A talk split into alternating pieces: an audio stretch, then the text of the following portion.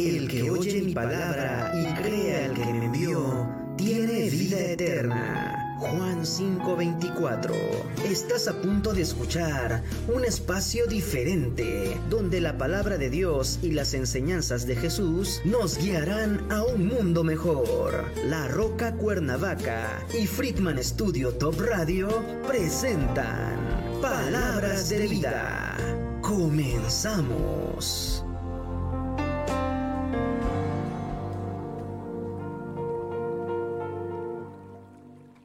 Buenos días. ¿Cómo están todos? ¿Qué tal? Me presento. Mi nombre es Nancy Bravo y estamos en Palabras de Vida. Estoy muy emocionada porque me invitaron a compartir aquí de parte de mi iglesia, La Roca Cuernavaca, haciendo publicidad de una vez.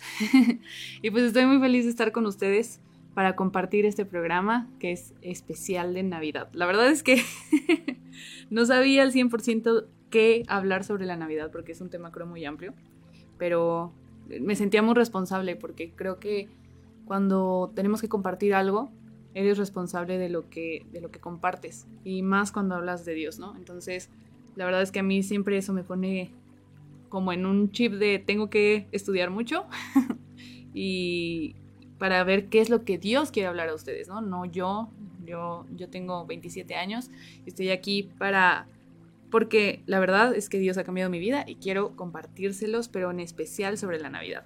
Entonces, pues vamos a empezar con el tema. ¿Qué les parece? Bienvenidos a todos y vamos a empezar hablando sobre la Navidad, ¿no? Si es un especial navideño, qué es, por qué.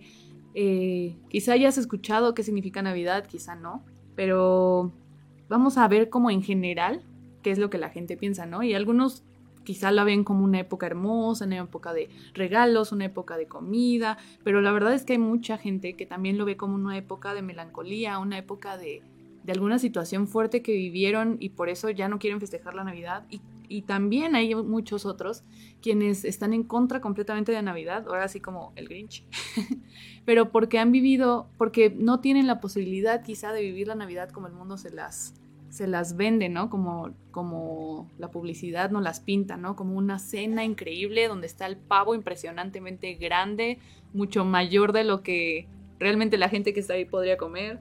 Se lo presentan como regalos, como, ay, llega Santa y entonces le trae regalos.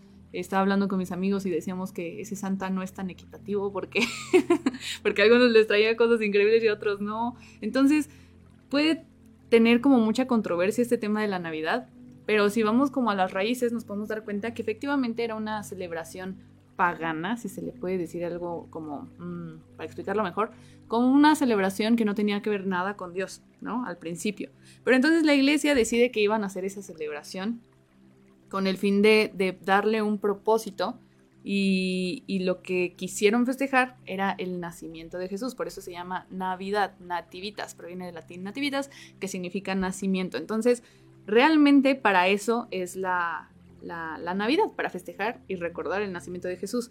Pero la verdad es que Jesús no nació el 24 25 de diciembre, no. Eh, de hecho, hay muchas teorías que eh, abarcan varios meses. Unos dicen que en junio, julio, septiembre, abril, en fin. Eh, realmente no se sabe la, la, fecha exacta. Y de hecho, si tú ves, das a la Biblia, que es como nuestra fuente para entender qué es lo que Dios nos quiere hablar y lo que Dios nos enseña, si tú vas directo a la Biblia, vas a ver que no hay una fecha. la Biblia no dice, ay, sí, celebren mi nacimiento cada diciembre, o hagan esto cada diciembre, o no. No habla sobre la Navidad realmente, lo único que se habla es el hecho histórico de que hubo un bebé que nació en Belén a través de una adolescente llamada María y, y su futuro esposo, o ya, bueno, en ese entonces, no sé si ya esposo, disculpen mi teología, pero que tuvieron un hijo y que nació no de una concepción natural como es, pues todos sabemos, ¿no? Que como en una película dicen, ¿no? ¿Cómo le explicas el cómo nacen los bebés a los niños? Pues nada más dices cuando una abejita y un abejito se aman mucho, le das su semillita, así dicen en el gato como tas, perdón. Pero bueno, ya entrando en temas serios, este, la, la fecha no se sabe, pero sí sabe que ese es un acontecimiento real, ¿no? Y hay muchas mm, corrientes que están en contra de la Navidad, porque dicen, no, no quiero celebrar la Navidad, porque proviene de una fiesta pagana, ¿cómo vamos a celebrar eso si somos eh, personas que queremos seguir a Dios y no, ¿cómo puede ser? Entonces, al final creo que todo se resuelve en Santiago 1.17. A mi perspectiva, obviamente no te puedo obligar a que creas lo que yo creo, pero a mí sí me gusta, todo lo que te quiero compartir proviene de la Biblia y todo lo que te quiero eh, hacer saber es de la Biblia. No me estoy inventando yo teorías, no me estoy inventando yo cosas.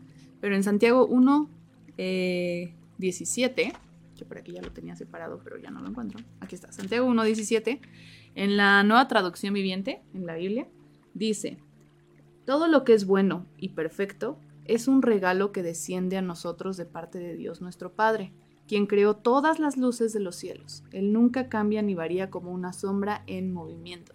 Entonces, a mí me encanta este versículo porque te muestra que todo lo bueno, todo lo puro, todo, bueno, de hecho hay otro versículo, ¿no? Que habla que todo lo bueno, todo lo puro, todo lo que es de, o sea, como de buen renombre, en eso piensa. Y si la Navidad tú la festejas con un propósito bueno, creo que lo importante no se trata de ti ni de mí, no se trata de quién gana el punto, se trata de Jesús, ¿no? Entonces, Jesús es al que recordamos en estas épocas, Tristemente cada vez se recuerda menos, cada vez es más los regalos, cada vez es más la, el Santa que viene, cada vez es más quizá la reunión familiar, que también es buena, ¿no? No son cosas que, hoy no, pecadote, no, hombre, estás nada más piensa en, regalos. No, no, no.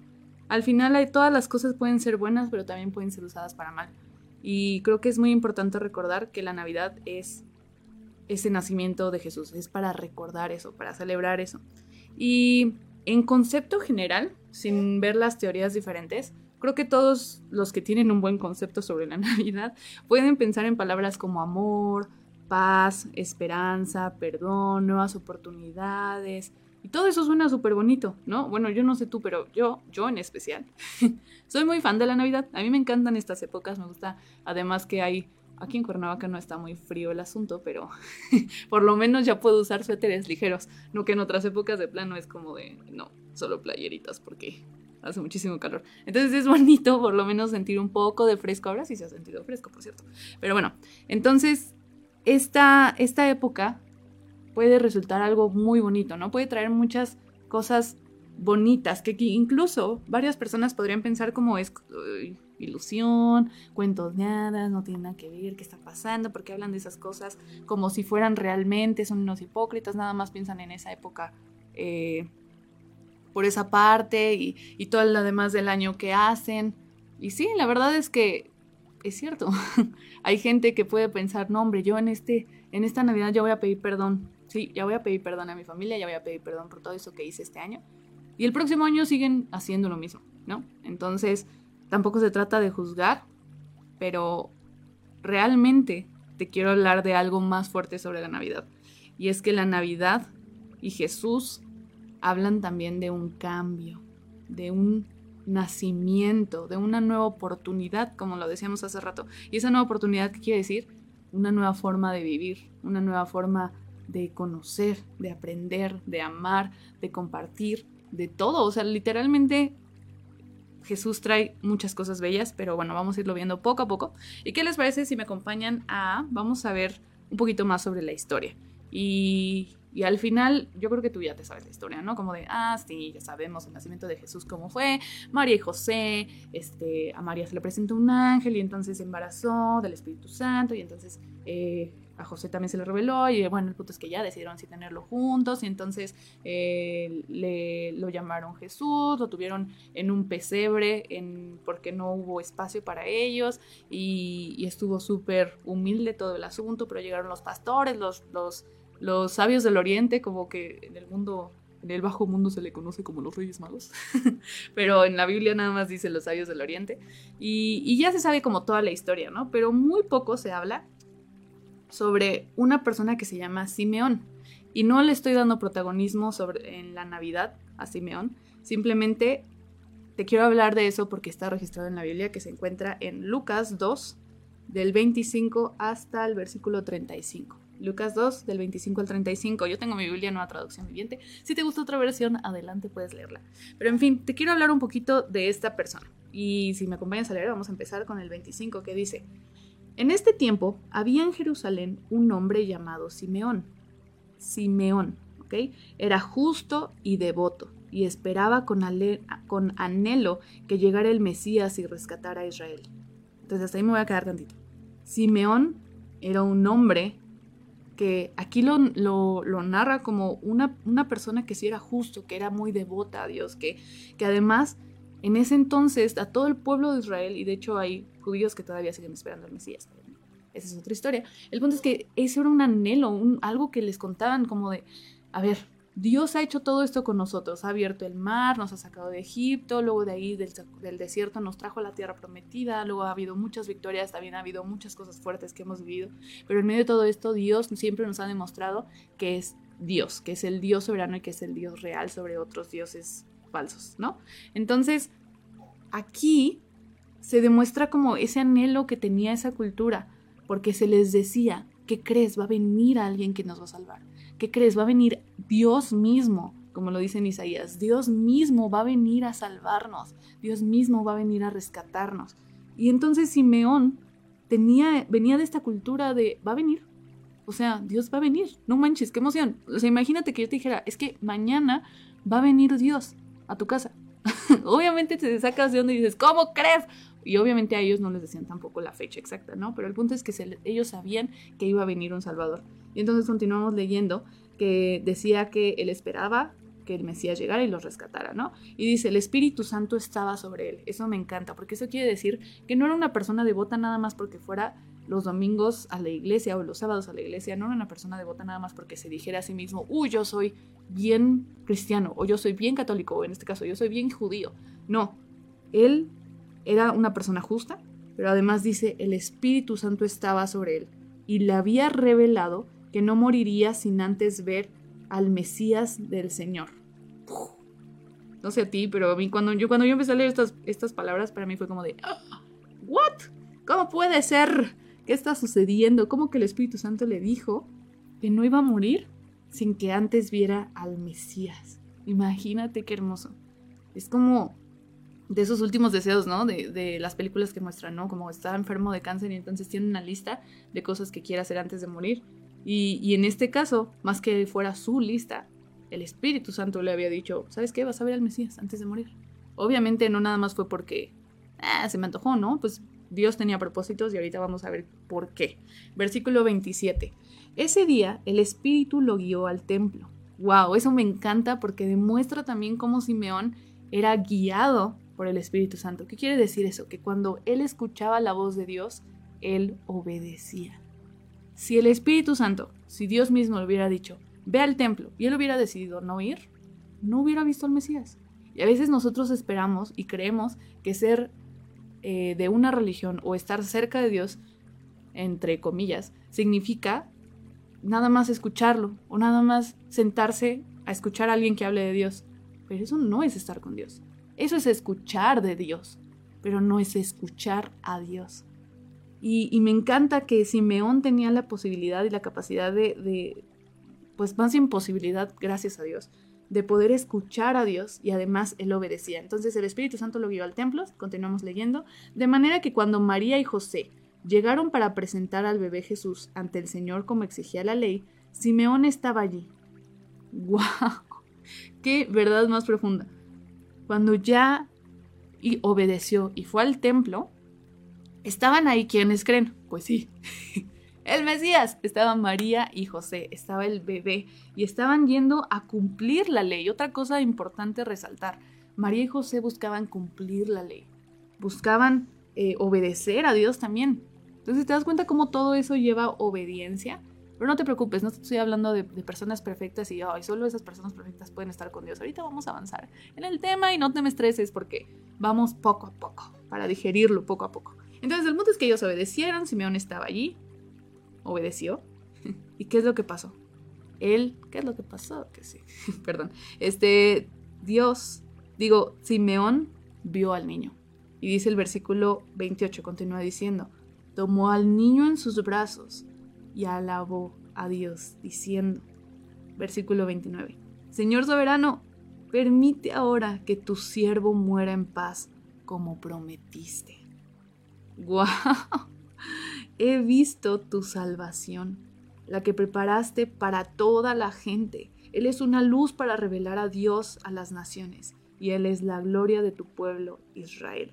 Entonces me encanta que aquí empieza a decir, primero empieza a alabar a Dios y dice, Dios, tú me prometiste esto y ahora lo estoy viviendo. Cuán fiel eres, ¿no? Como, wow, qué increíble. Y ahora sí, ahora sí puedo descansar en paz. Ahora sí me puedo morir, Señor. Ya, cumpliste lo que me prometiste, porque con estos ojitos he visto tu salvación. Esas promesas en Isaías que hablaban de, de que un niño nos había nacido en Belén, esas profecías que hablaban muchísimo tiempo antes de Jesús, muchísimo tiempo antes de Jesús, hablaban de, de cómo iba a venir a salvar, cómo iba a, a preparar el camino también para, para esa salvación. Y, y aquí y en el 31 dice, la que preparaste para toda la gente. Y eso es hermoso porque entonces habla de un Dios que no solo quiere salvar a los, a los judíos, sino que preparó una salvación para todas las personas, incluyéndote a ti y a mí. La edad que tengas, el sexo que tengas, cualquier cosa, la altura, el físico, eh, tus características intelectuales, emocionales, cualquier cosa. Todas las personas estamos incluidas en esa preparación, en ese querer salvar de Dios. Dios nos quiere salvar a todos sin importar de dónde provengas. Dios te quiere salvar. Y dice el 32, Él es una luz para revelar a Dios a las naciones. Eso me encanta porque es Dios mismo se quiere revelar y quiere mostrarse a sí mismo a las naciones. Y es la gloria de tu pueblo Israel. Entonces, todo esto está hermoso, ¿no? Eso habla de las profecías que, que, que iba a cumplir y que entonces Simeón, a pesar de no verlo tangible, o sea, no vio cuando Jesús empezó su ministerio a los 33 años, él murió después de esto, aparentemente, no se sabe, ¿no? O sea, solamente se sabe que Dios le iba a permitir ver al Mesías, no sé hasta qué edad llegó, pero lo que sí sabemos es que Dios le dio la oportunidad de ver las promesas que se iban a cumplir y que ya se estaban cumpliendo en ese momento. Y, después, si continuamos leyendo todo este pasaje, después se encuentra con María y José, ¿no? En el 33, este, estaban súper asombrados de los padres de Jesús, de lo que decían de él, y dice el versículo 34, entonces Simeón les dio su bendición y le dijo a María, la madre del bebé. Fíjense, estas palabras son muy importantes. Le dijo a María lo siguiente. Este niño está destinado a provocar la caída de muchos en Israel. Esas son palabras fuertes. Este niño está destinado a provocar la caída de muchos en Israel. Imagínate que así llegara alguien, o sea, un desconocido llegara, si ya eres mamá o papá, sino que alguien llegara contigo mismo y te dijera, es que tú estás destinado a provocar la caída de muchos en Israel. no sé tú, pero yo me saco de onda y, digo, ¿qué está pasando? ¿Cómo que voy a, cómo que está destinado? O sea, si, tú como mamá o papá piensas, ¿no? El, que, que, alguien te diga, tu hijo está destinado a provocar la caída de muchos en Israel, suena muy fuerte. Pero ahorita vamos a ver a qué se refería todo esto y qué, a qué se sigue refiriendo, ¿no? Entonces, pero también hay otra parte en ese versículo, dice, pero también será la alegría de muchos otros. Uf, eso me encanta también será la alegría de muchos otros. Y si yo te puedo confesar que yo soy una de esas, que ese niño hermoso, precioso, que vino a nacer y que vino a cambiar vidas, es mi alegría. Y en medio de dificultades es mi alegría. Y cuando ya no puedo más, Dios me da esperanza de que Él es mi alegría. Aun cuando no lo puedo creer, aun cuando no lo puedo sentir, Dios me recuerda, yo soy tu esperanza. Yo soy tu esperanza, yo soy tu paz. Y, y entonces continúa el versículo diciendo, fue enviado como una señal de Dios, pero muchos se le opondrán. Él fue enviado como señal de Dios, Dios mismo lo mandó, pero muchos estarán en su contra. Yo no sé tú, pero yo hubiera llevado al niño yo con permiso, este, gracias por la bendición, ¿no? Pero ya no me lo bendigas tanto porque esas palabras están muy fuertes, no quiero que, que, andes diciendo esas cosas de mi hijo. Pero no, María ahí se quedó, no hizo eso, qué bueno que no fue Nancy la que estaba ahí con, con el niño. Y, y Simeón continuó diciendo, fue enviado como una señal de Dios, para, pero muchos se le opondrán. Como resultado, y esas son de mis palabras favoritas, saldrán a la luz los pensamientos más profundos de muchos corazones, y una espada atravesará, atravesará tu propia alma. Y quizá cuando lo lees por primera vez está muy extraño, ¿no? Como de, a ver, primero dijo que era la salvación, primero dijo que era para toda la gente, primero dijo que era la luz para revelar a Dios mismo, pero ahora me está diciendo que va a provocar caída de muchos, que va a hacer que, muchos van a estar en su contra, me está diciendo que, que además van a salir los, los pensamientos más profundos de los corazones y una espada va a atravesar su propia alma, que qué, qué, qué está pasando. Nosotros ya con la historia de Jesús completa, y leyendo ahora sí todo, el, Antiguo Testamento y el Nuevo Testamento, te puedes dar cuenta de la historia que, que realmente todo esto se cumplió. Jesús creció como, como siendo obediente a sus papás, no, no habla mucho de su infancia, tampoco habla de su adolescencia, pero sí habla a partir de los 30 años, ¿no? Que cuando ya va a empezar su ministerio. Y, y se habla de cómo él creaba discusión en el mundo. Él realmente creaba discusión en el mundo. ¿Por qué?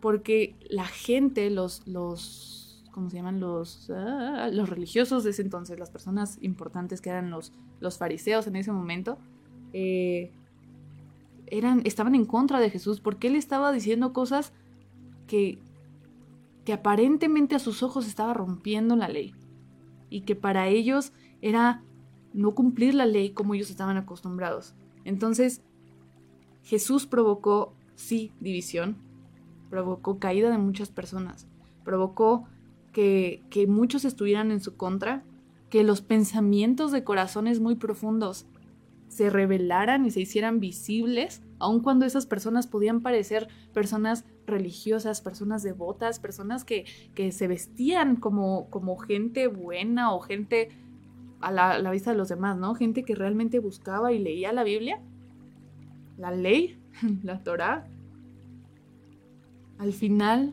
sus pensamientos, lo que estaba más profundo en su corazón fue revelado.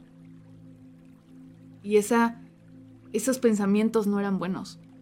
No eran buenos. Y tú puedes leer en la Biblia un montón de, de, de ejemplos de cuando la gente lo atacaba y cómo ellos mismos hacían hasta planes para descubrirlo o para sacarlo a, para, para, poderlo acusar y entonces entregarlo a la gente y que lo pudieran matar, en fin. Los fariseos, personas que estudiaban la ley, estaban en contra y entonces a mí me encanta, vamos a Mateo 23.3. Mateo 23.3 es solo un ejemplo de cómo Jesús se daba cuenta de todo eso. Si lo encuentro claro, ¿no? Ahorita se los leo. Ay, aquí está. Ah, no, este es Marcos. Mateo. Mateo 23, 3. Te voy a leer desde el 1. Eh, dice, entonces Jesús les dijo a las multitudes y a sus discípulos, los maestros de la ley religiosa y los fariseos son los intérpretes oficiales de la ley de Moisés. Ahí está diciendo, ¿no? Claro, o sea, esa gente, los fariseos sí están buscando interpretar la ley, están buscando compartirla. Pero el 3 dice, por lo tanto, practiquen y obedezcan todo lo que les digan. O sea, si, si ellos les enseñan, háganlo, háganles caso. Pero Sigue diciendo, pero no sigan su ejemplo, pues ellos no hacen lo que enseñan. Tras. Los pensamientos más profundos de los corazones estaban saliendo a la luz. Jesús vino a sacar todo a la luz. Jesús vino a decir, esto no está bien, esto sí está bien. Y, y si te das cuenta, revolucionó. No sé si tú has visto la serie de The Chosen, Los Escogidos, ya está en Netflix. Netflix, en Netflix ya lo puedes encontrar.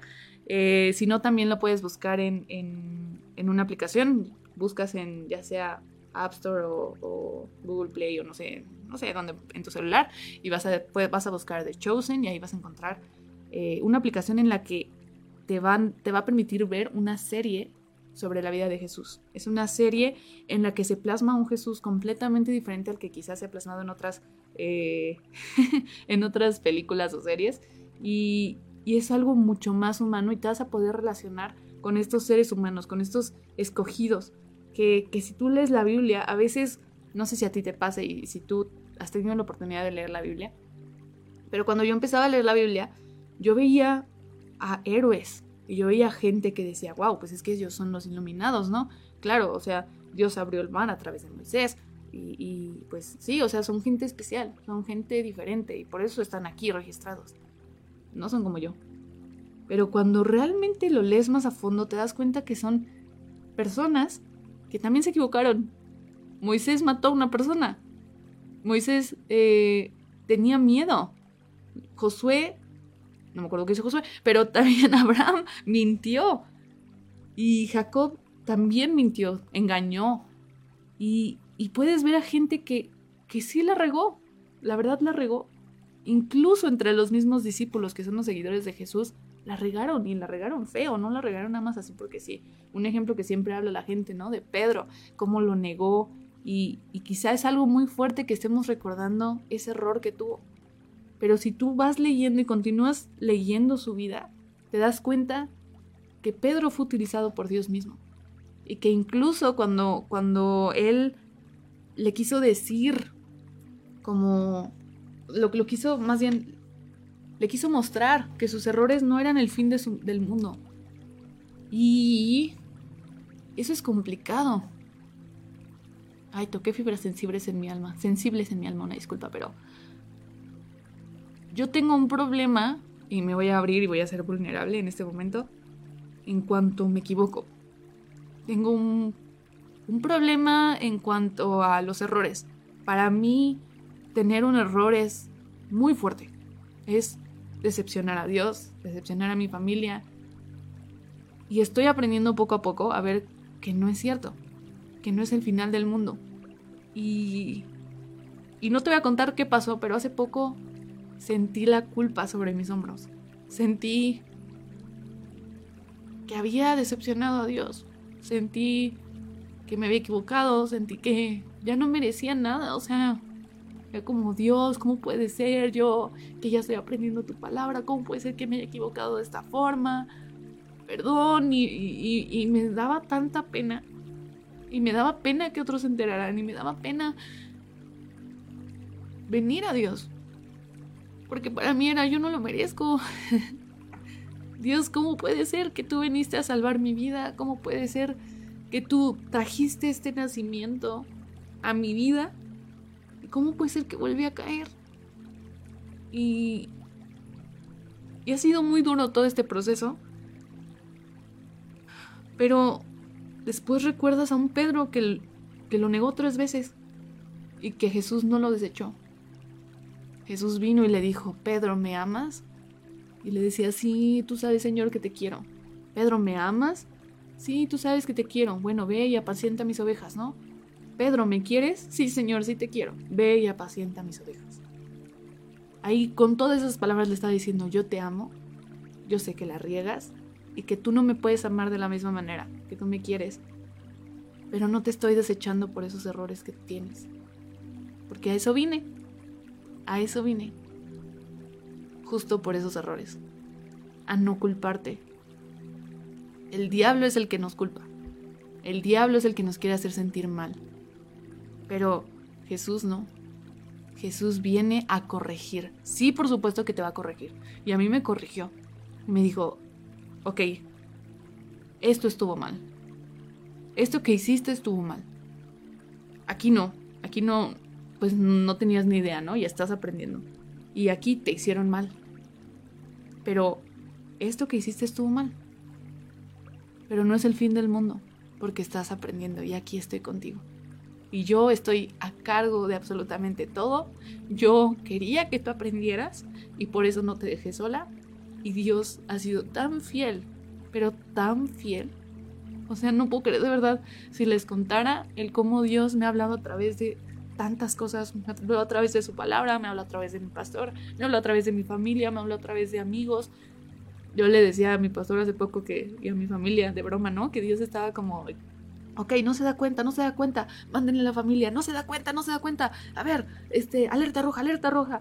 Eh, manden a los amigos y si no les hace caso, prepárense ángeles, porque después son ustedes.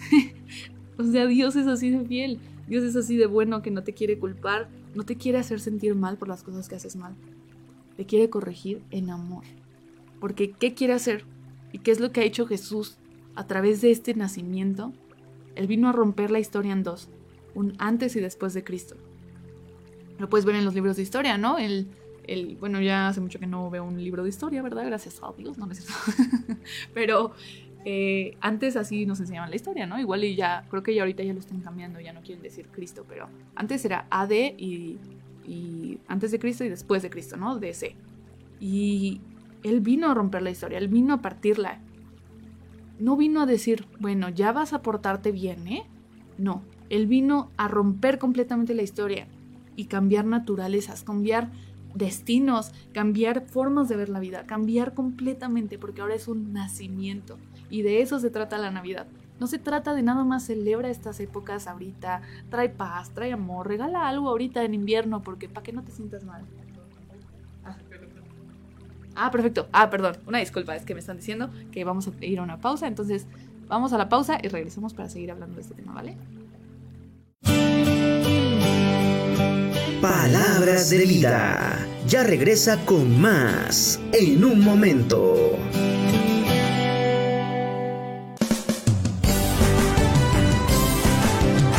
Friedman Studio, Academia de Canto Contemporáneo, Interpretación y Desarrollo Humano. ¡Lánzate ya! En Friedman Studio, tus sueños pueden convertirse en realidad si los deseas tanto como para ir tras ellos. No importa tu edad, rescata tu talento y brilla. En Friedman Studio nos especializamos en preparar y entrenar a verdaderos cantantes e intérpretes solistas desde nivel inicial hasta nivel profesional.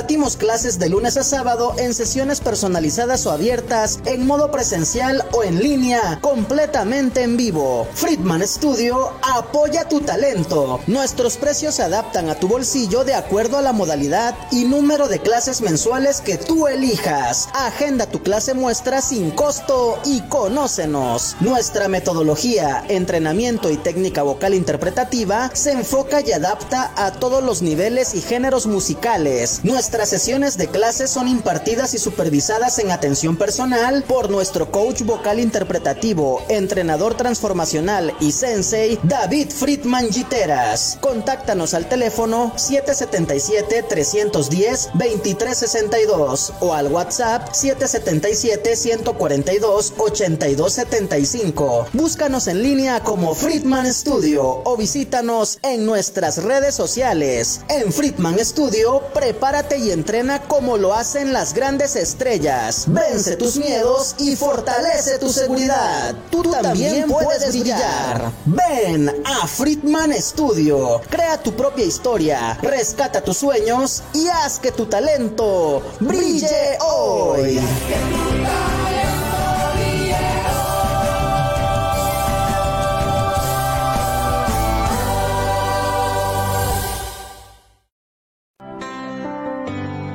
La palabra que alimenta tu vida está de regreso. Palabras de vida.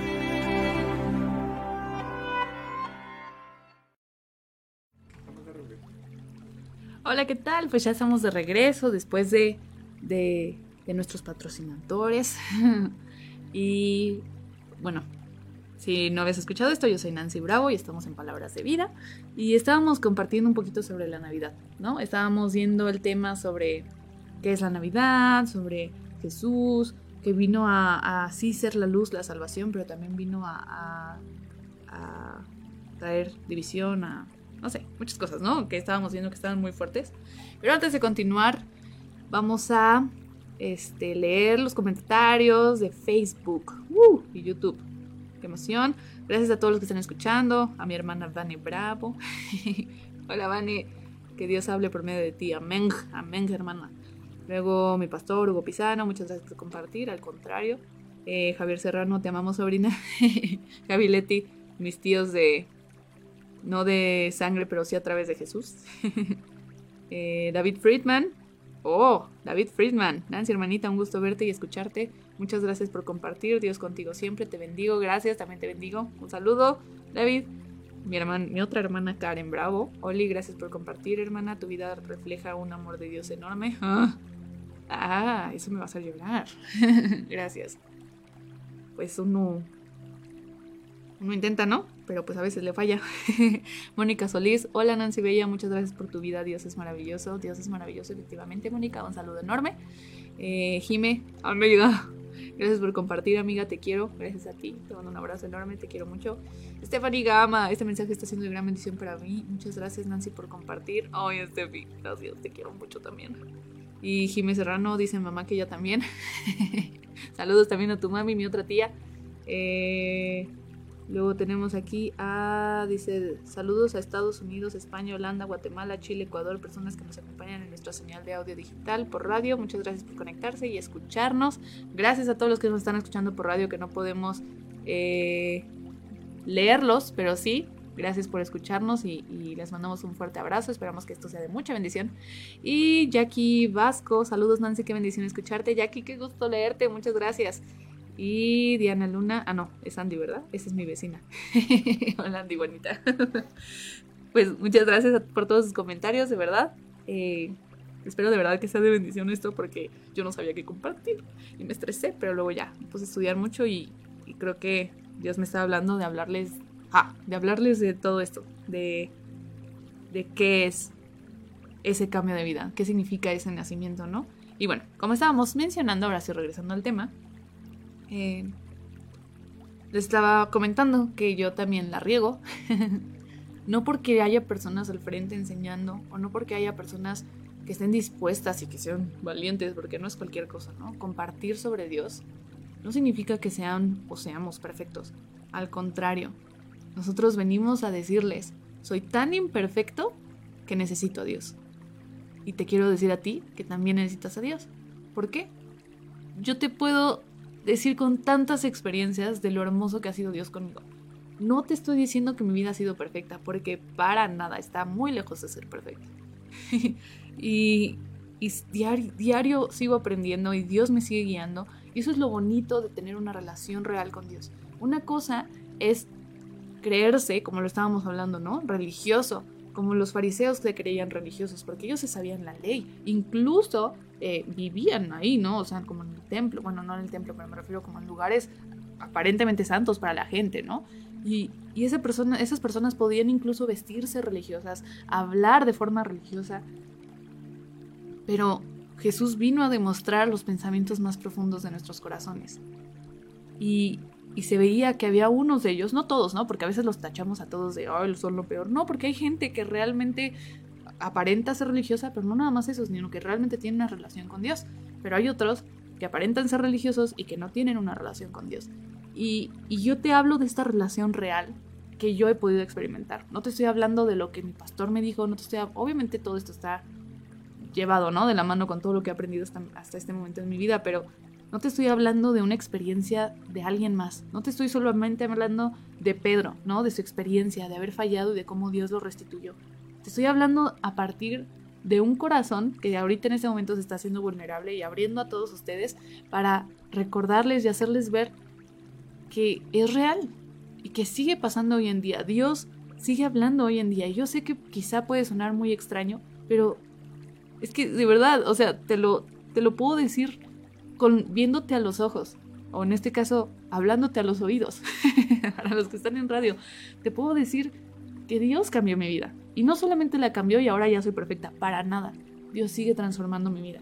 Y así como te mencionaba que hace poco Dios también me habló de errores que he cometido, circunstancias que han sucedido como consecuencia de, de cosas que, que he hecho, que no están bien. En medio de toda esa imperfección, Dios no me ha soltado. ¿Por qué? No sé. Bueno, sí sé. Porque Él es bueno. Porque Él es fiel. Porque Él nos ama. Y su amor no es como el nuestro. No es, no es nada más cuando me conviene. O no es nada más porque yo creo. No. Dios nos ama. Y la Biblia habla de que Jesús nos amó hasta el fin. Oh, eso me encanta. Porque nos, nos amó y nos amará por siempre. Y, eso es impresionante. Y, y Él así como transformó con este nacimiento, vino a transformar vidas, vino a mostrar que hay un antes y un después, vino a, revelarnos que Dios es real y que Dios puede, puede y quiere tener una relación contigo. Esa es la Navidad. Esa es la Navidad. Y aún me quedan muchas cosas por cambiar. O sea, yo te sigo hablando de mi vida, ¿no? De mi testimonio, no, no. Yo sé que aún no aprendo muchas cosas. Yo sé que hay veces que haya escuchado, pero no las aprendo yo, yo en mi ser. Y, y aunque intento diario leer la Biblia, intento diario estar hablando con Dios, hay mucho que me falta. Y hay veces en las que fallo, ¿no? Y ya no quiero leer la Biblia o ya no quiero orar. y, pero Dios es tan bueno que no me suelta, de verdad. Yo estoy impresionada ahorita. Yo estoy, pues sí, lastimada por cosas que he vivido, pero tan agradecida con Dios de que no me ha soltado. Y tan agradecida porque Él está haciendo, tomando propósito en todo, de lo que creí que nunca se podría sacar propósito, Él está sacando propósito y en medio de mis malas decisiones no significa que Él quisiera que yo tomara esas malas decisiones, esa fue mi decisión. Pero a pesar de que yo tomé malas decisiones, ahorita que estoy volviendo a Él y te estoy diciendo, Dios, perdóname, Él no me vino, no vino con un, con un, un dedo apuntándome, diciéndome, hiciste malas cosas, ya no me mereces. No. Él vino con las manos extendidas a abrazarme y decirte, hija, te equivocaste en esto, pero te amo. Y ven a mí. Yo te quiero ayudar a corregir, a sanar y a llevarte por mi camino, que es mucho mejor que el tuyo. Y, al final eso solamente demuestra su fidelidad, su amor. Y por eso hablaba sobre Pedro, porque uno puede decir, no, bueno, ya, ya que la regó regacho ahí como negando tres veces a, Jesús, ya que Jesús le dijo como de, bueno, ya te perdono, pero pues apacienta mis ovejas, ya, dale. Eh, uno puede decir, no, bueno, Pedro siguió creciendo y ya, por fin ya entendió y ya no se equivocó. Pero no, o sea, de hecho en la Biblia está registrado como hasta Pablo mismo tuvo que interceder, más bien tuvo que venir y exhortar a su hermano, a su amigo, y decirle esto que hiciste está mal. Cuando Pedro estaba solamente comiendo con, cuando la gente judía venía, él, no quería comer con los gentiles y entonces solamente comía con los, con los judíos. Pero cuando los judíos no estaban, él no tenía problema y comía con los gentiles. Entonces Pablo lo regaña, no me acuerdo en qué parte de la Biblia está, pero le, dice esto no está bien. Y, la Biblia habla, ¿no? De tú, incluso tuve que, decírselo, porque justo para eso está la comunidad. Dios es tan bueno que no nada más dice, bueno, eh, aprende solo, ¿eh? aquí estoy contigo, pero aprende solo. Aunque no me puedas ver, pues dale, a ver, a ver cómo le haces. No, Dios también nos da una comunidad y eso también lo estoy aprendiendo ahorita, cómo Dios nos permite tener una comunidad que te corrige, pero que también te apoya y que te ayuda a salir adelante y que te regresa a Dios. Y es hermoso, te lo juro que es hermoso, no, no, no sé cómo más recomendártelo. De verdad, Dios nos llama a vivir una comunidad, Dios nos llama a ser iglesia. No ir a la iglesia los domingos y, cuando acaba te vas corriendo para no saludar a nadie. No, Dios te llama a encontrar gente con la que eres afín. Va a haber gente con la que no eres tan afín. Y está bien, no pasa nada. Por eso Dios nos creó diferentes. Pero va a haber personas con las que quizá eres, eres más afín y vas a poder vivir ese cambio en conjunto. En el que a veces ellos te van a levantar, pero tú también a veces vas a tener que levantarlos. Y a veces eso en el mundo da flojera, ¿no? Como de, ay, no, para estar escuchando sus problemas. Mm, pues es que así también a veces necesitas tú, que te escuchen. Y Dios nos llama a eso, a ser comunidad. Pero vamos a leer Colosenses 1, 21 al 22, Colosenses 1, 21 al 22, porque quiero hablar sobre, sobre esta fidelidad de Dios. Todo esto que te estoy hablando, como te lo dije, a mí no me gusta nada más decirlo porque sí, sino eh, me gusta tenerlo como con con cosas aquí eh, tangibles para que puedas escuchar que no proviene de mí, sino de Dios. Vamos a Colosenses 21 y 22, yo te voy a leer la nueva traducción viviente, que dice, eso los incluye a ustedes, que antes estaban lejos de Dios. Esa es mi historia también. Yo antes estaba lejos de Dios. Yo antes era de esas personas que estaba lejos de Dios, que creía que ser, ser cristiana o ser católica o ser tener una religión solo significaba ir a la iglesia a veces Luego ya entendí que, bueno, una vez a la semana, pues, ándale, pues, voy a la iglesia. Y luego, luego ya, ya entendí que eso no me salvaba, eso no me, no me permitía vivir la relación con Dios. El escuchar cómo alguien más tenía una relación con Dios no significaba que yo la estuviera viviendo. Yo la estaba escuchando, pero no viviendo. Y cuando la estoy viviendo ahorita, como te lo dije, no soy perfecta, pero ya me di cuenta que estaba bien lejos de Dios. Y, Jesús es el que me acercó, no yo. Yo no, yo no me puse a orar 15 horas para que Dios se acercara a mí, ¿no? Jesús fue el que me buscó y me dijo, aquí estoy y te amo. Y tengo propósitos para ti. Y eso también te lo quiere decir a ti. Entonces, Colosenses 2, 21 y 22, perdón, continuemos. Eso los incluye ustedes que antes estaban lejos de Dios. Eran sus enemigos. Eso está muy fuerte. No nada más estábamos lejos de Dios, éramos sus enemigos. ¿Por qué? Continúa diciendo el versículo. Eh, eran sus enemigos. Separados de Él, ahí está la razón, por sus malos pensamientos y acciones. Dios es bueno y santo y no quiere estar cerca del pecado, de la maldad, porque es justo, no quiere estar cerca de eso. Y por eso todo eso nos separa de Dios. Tú y yo, aunque estemos buscando a Dios, tenemos malos pensamientos de repente, o muy constantemente, no lo sé. Hacemos malas acciones, podemos lastimar a nuestros seres queridos, a nuestros amigos, a nuestros familiares. Eso es un hecho. Y, y eso nos, nos aleja de Dios. Todo el rencor nos aleja de Dios. Y todo eso necesita un proceso, ¿no? Para que Dios nos sane. Pero continúa diciendo el versículo 22. Pero ahora, me encanta ese pero ahora. Pero ahora, eso es Dios. Esa es la Navidad. Pero ahora Dios ya llegó. Pero ahora el reino de los cielos se ha acercado. Pero ahora Jesús nos acerca. Y aquí dice el versículo 22. Pero ahora Él los reconcilió consigo mediante la muerte de Cristo en su cuerpo físico. Jesús no solo vino a nacer y tener una vida para demostrarnos cómo es vivir cerca de Dios, cómo es vivir dependiendo de Dios, orando constantemente, eh, tratando a otros en amor, siendo pacientes, aprendiendo día con día. No solamente vino eso, sino que también vino a morir y a morir por nosotros. Yo sé que a veces eso suena raro, ¿no? Como de, ay, ay, ay, eso siempre lo repiten, ni siquiera entiendo por qué no, no, no quiero hacer esto más extenso y decir como todo el Evangelio, pero lo que sí te puedo decir es que todo castigo merece, digo, toda, todo delito, toda cosa que se hace mal merece un castigo. Y si no lo pagas tú, porque todos nos equivocamos, porque yo también miento y tú mientes y, lo hemos hecho y hemos hecho cosas malas, todos merecemos ese castigo. Y si no lo pagábamos tú o yo, ¿quién lo iba a pagar? Yo no podía pagarlo por ti, ni tú por mí. Entonces vino alguien que nunca cometió pecado y decidió pagar ese castigo por ti y por mí. Para entonces decir, ya lo pagué yo, ahora sí ellos ya están libres. Pero obviamente no te va a obligar a, recibir eso, ¿no? No te va a decir, ah, bueno, ya morí por ti, ¿eh? A fuerza me tienes que aceptar. No me importa, me vale lo que pienses. Me tienes que aceptar a fuerza, ¿no? Eso no es amor.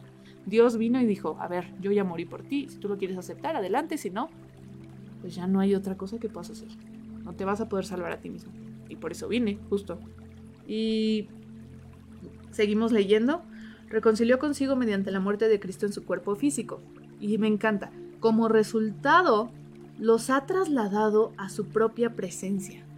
Hoy en día, no puedes, no, no nada más se vive este amor, esta ilusión, esta esperanza, esta paz en Navidad o en estas épocas. O ya que la gente vivió un mal año y entonces decide ya, bueno, ya mejor ya voy a hacer las cosas bien, ¿no?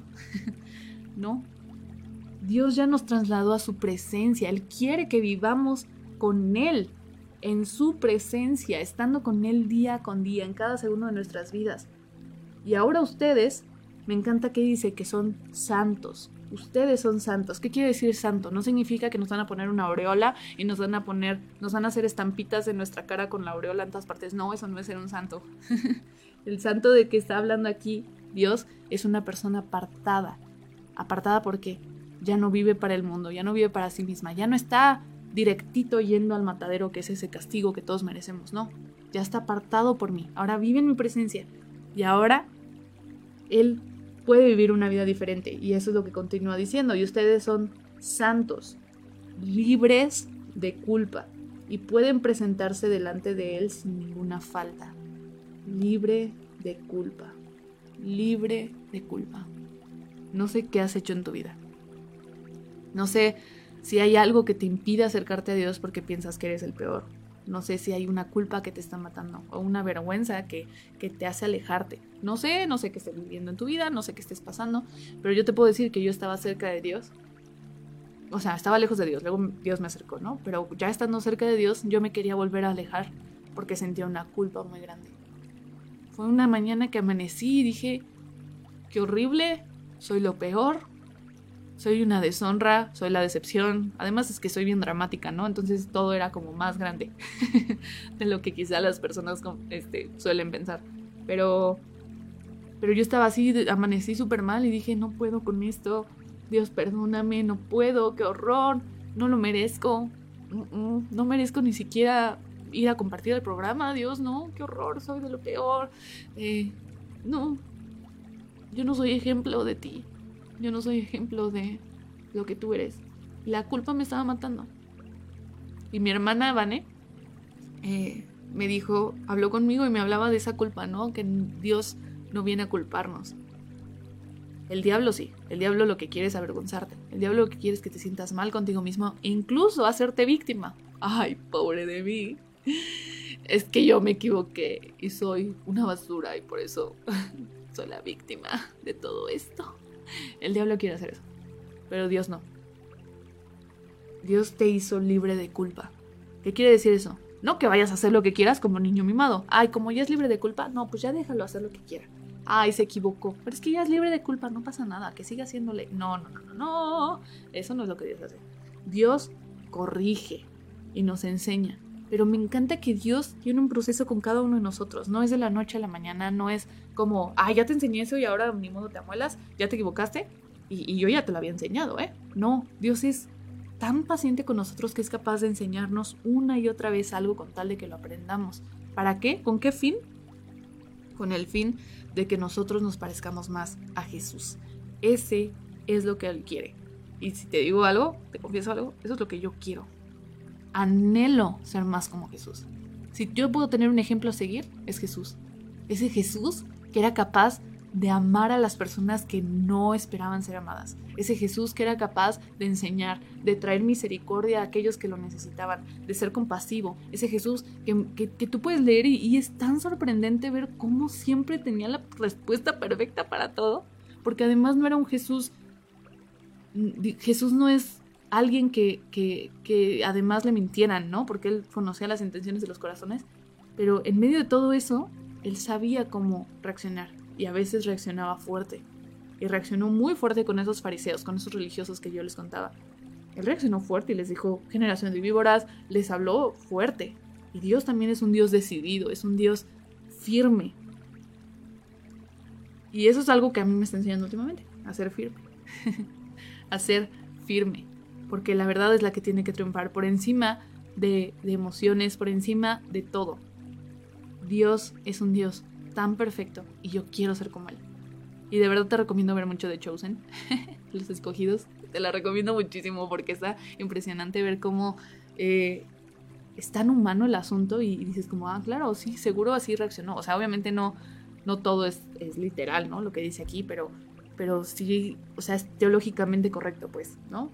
Perdón que esté hablando ya de esas cosas extrañas, pero el punto de todo esto por lo que vine, básicamente es decirte, hay una oportunidad.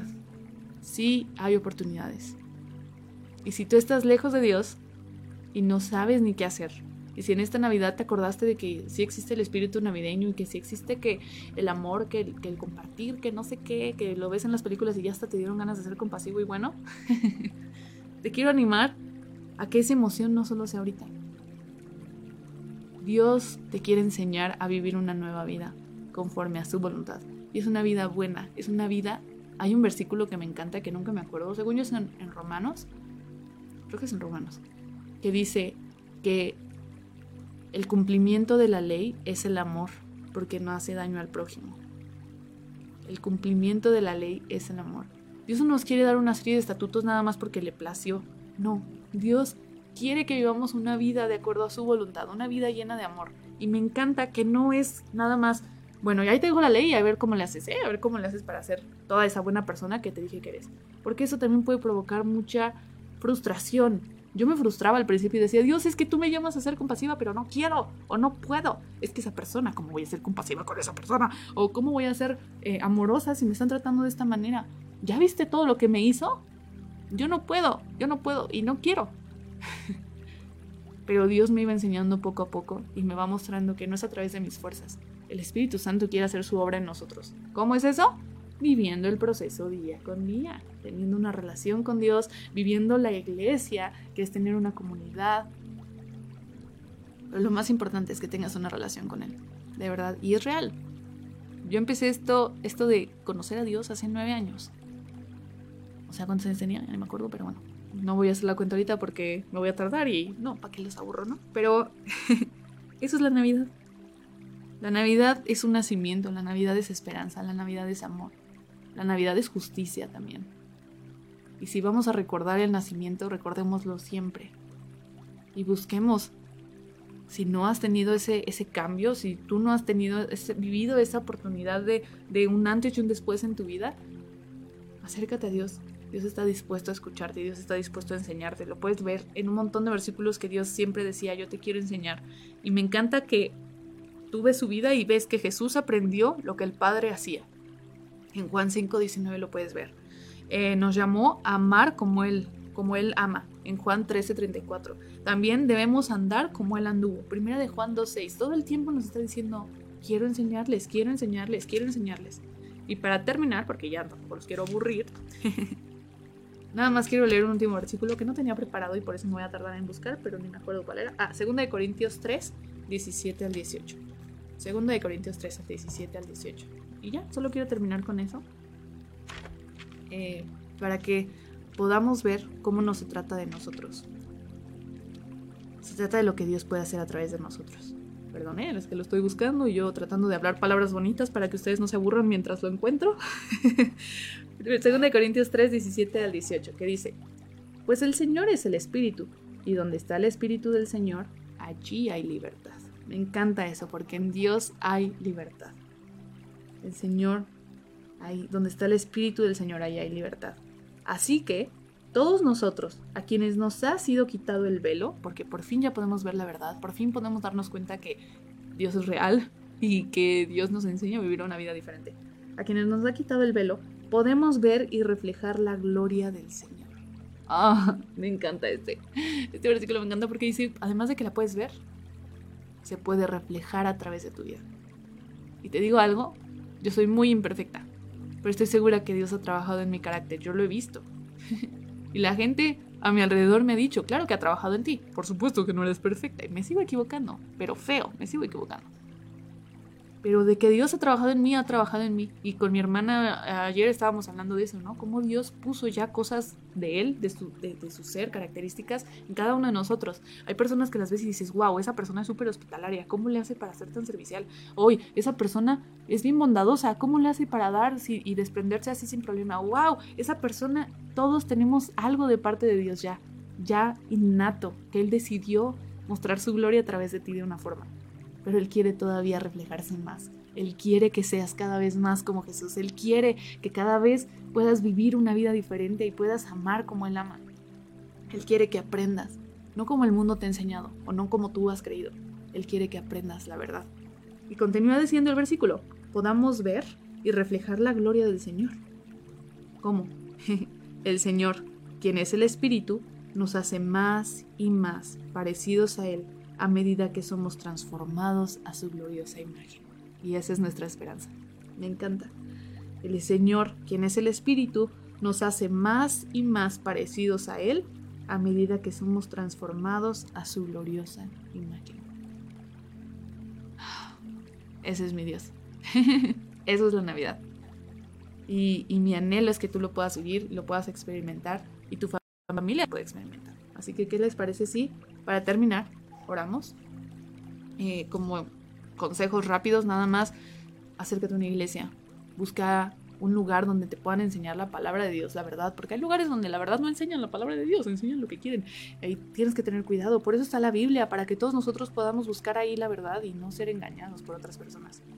Acércate a una iglesia, acércate a Dios en oración, habla con Él, dile las cosas como son, no tienes que decir una palabra específica, no es un encanto como de Harry Potter o cosas así extrañas, no. Puedes hablar la verdad, el cómo lo vives, cómo lo sientes y, y busca leer su palabra. Y ahí vas a encontrar la verdad. ¿Oramos? Ay, Señor Jesús, mi Dios, gracias Padre por este nacimiento. Gracias porque tú eres el único que puede cambiar vidas. Yo soy testigo de todas esas vidas que has cambiado. Yo he visto con mis propios ojos vidas cambiadas y también sigo viendo que, sigues cambiando vidas, que sigues cambiando destinos, que sigues cambiando formas en las que incluso se, se, van manifestando en su vida. Familias que iban hacia un lado y que ahora ya van a otro mucho más, eh, mucho más dirigido a la verdad y al amor y a la, y a la esperanza y a la, y a la paciencia. Dios yo sé que tú eres ese Dios que cambia vidas, cambia historias, y que eres capaz de cambiar cualquier historia sin importar cuán culpable o avergonzado se sienta. Dios, tú no te avergüenzas de ellos. Tú lo que quieres es salvar. Esa es tu naturaleza. Así que yo te pido, Señor, que sigas trayendo ese nacimiento en más y más personas, que, que cada vez haya más gente que te ame, que te siga y que sea que podamos ver tu gloria y además podamos reflejar esa, esa belleza que proviene de ti. Dios, yo nada más me imagino un mundo en el que más y más personas sean como tú y entonces este mundo sería tan diferente. Dios, yo bendigo la vida de cada una de las personas que está escuchando esto. Los bendigo en tu nombre Jesús, te ruego que los sigas guiando, que si hay algún sentimiento de culpa, los hagas libres en este momento, precioso Dios, con tu verdad, recordándoles que tú eres quien quita toda la culpa y que tú ya la pagaste en el madero, pero que ahora también nos llamas a, a ser corregidos por ti y, gracias por todas esas correcciones, gracias por tu fidelidad, gracias por la Navidad, Señor. Es una bendición poder eh, ver ese amor reflejado, aunque sea en una época del año. Pero lo más hermoso es ver eso, todo eso ello, en nuestras vidas presentes cada día, en cada temporada, cada mes, cada segundo de nuestras vidas. Te amamos Dios, te bendecimos, gracias por este programa de radio, bendigo la vida de Claudio, Señor, gracias por, por cada uno de los que están involucrados, te pido que por favor los bendigas, bendiga su salud y los ayudes a tener una, una, una Navidad y un año nuevo diferente y lleno de ti. Te amamos Dios, te bendecimos en el nombre de Jesús. Amén. Amén. Pues amigos, creo que terminé justo, no me pasé, pero bueno, ya, los dejo ser libres, que tengan muy bonito día y gracias, de verdad fue un gusto para mí estar con ustedes. Mi nombre es Nancy Bravo y esto fue Palabras de Vida. Ah, sí, ah, muchas gracias. este, eh, ahorita va a haber una canción que a mí me gusta mucho que se llama Baby Boy de For King and Country, así que quédense para escucharla y si quieren buscar la traducción, eh, por ahí la verdad es que yo hice una traducción, está en YouTube, la puedes buscar. Pero si no, de todas maneras te la dejo para que la disfrutes. Ah, es verdad. Es que yo no sé esto del radio, discúlpenme. O sea, yo hago videos en YouTube nada más. aquí no le sé, pero entonces sí me está diciendo, claro que aquí en Facebook no se va a poder ver, pero en, puedes pasar al radio por internet y los que estén escuchando el radio lo van a escuchar. Baby Boy de For King and Country.